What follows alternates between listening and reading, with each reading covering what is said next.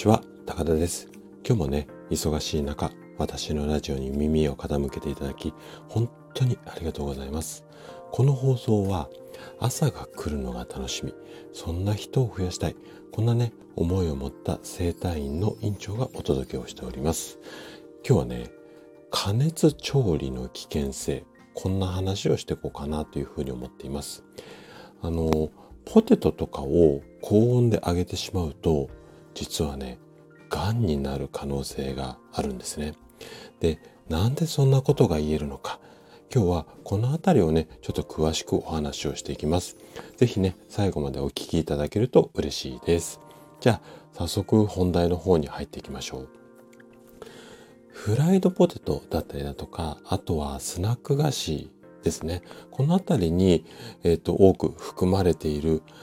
ちょっとね、言葉難しいんですけども、アクリルアミド。まあ、こういうね、発がん性の物質っていうのがあるんです。で、この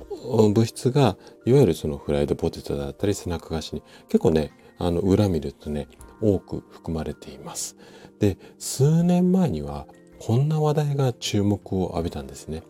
このアクリルアミドは食品を120度以上の高温で調理することで発生する。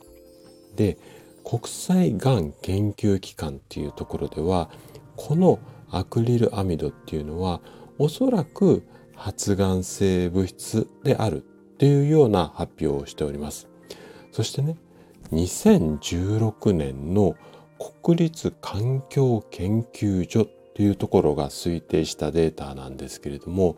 ちょっとね数字が出てきて分かりづらいんですが日本人っていうのは平均体重1キロあたり毎日0.166マイクログラムのアクリルアミドを摂取するっていうふうに言われています。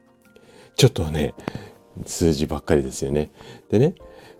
ここは、あの、どのぐらい摂取するっていうことよりも、この次の方が多分、あの、頭にのけとい、あ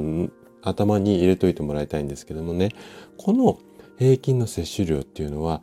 1万人に1人ぐらいの割合で一生のうちに発がんするリスクに相当するっていうような、まあ、研究っていうか計算なんですよね。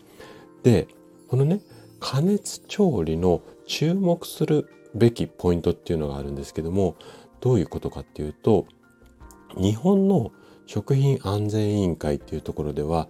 達成可能な範囲でこのアクリルアミドの低減に努める必要があるっていうふうにあの提唱してるんですね。で加熱料理につきまとうアクリルアミドのリスクは残念ながらね全くゼロっていうのはできないです。はい。で加熱することそのものを控えてしまうと今度は反対にね食中毒なんかのリスクが発生する可能性もあるので現実的には油の温度を抑えたり、まあ、こんな工夫をしてアクリルアミドの量を可能な限り低くするこの辺りしか、まあ、対策がないようです。で食品からこう悪いものを入れないっていうことも確かに必要なんですがあの、癌に関しては、どんなことをしてもね、私たち人間の体では、あの、癌細胞っていうのは毎日発生しています。で、その、じゃあ私たちがなんで癌にならないかっていうと、あの、体の中にある免疫が、免疫力がね、この発がん性の部、あ、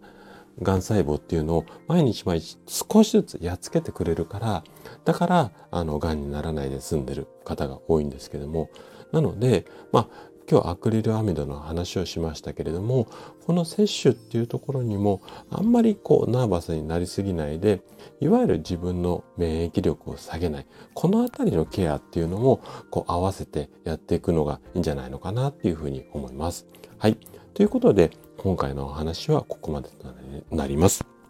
最後までお聴きいただきありがとうございました。このお話がね健康で豊かな人生を手に入れるヒントとなれば嬉しいです。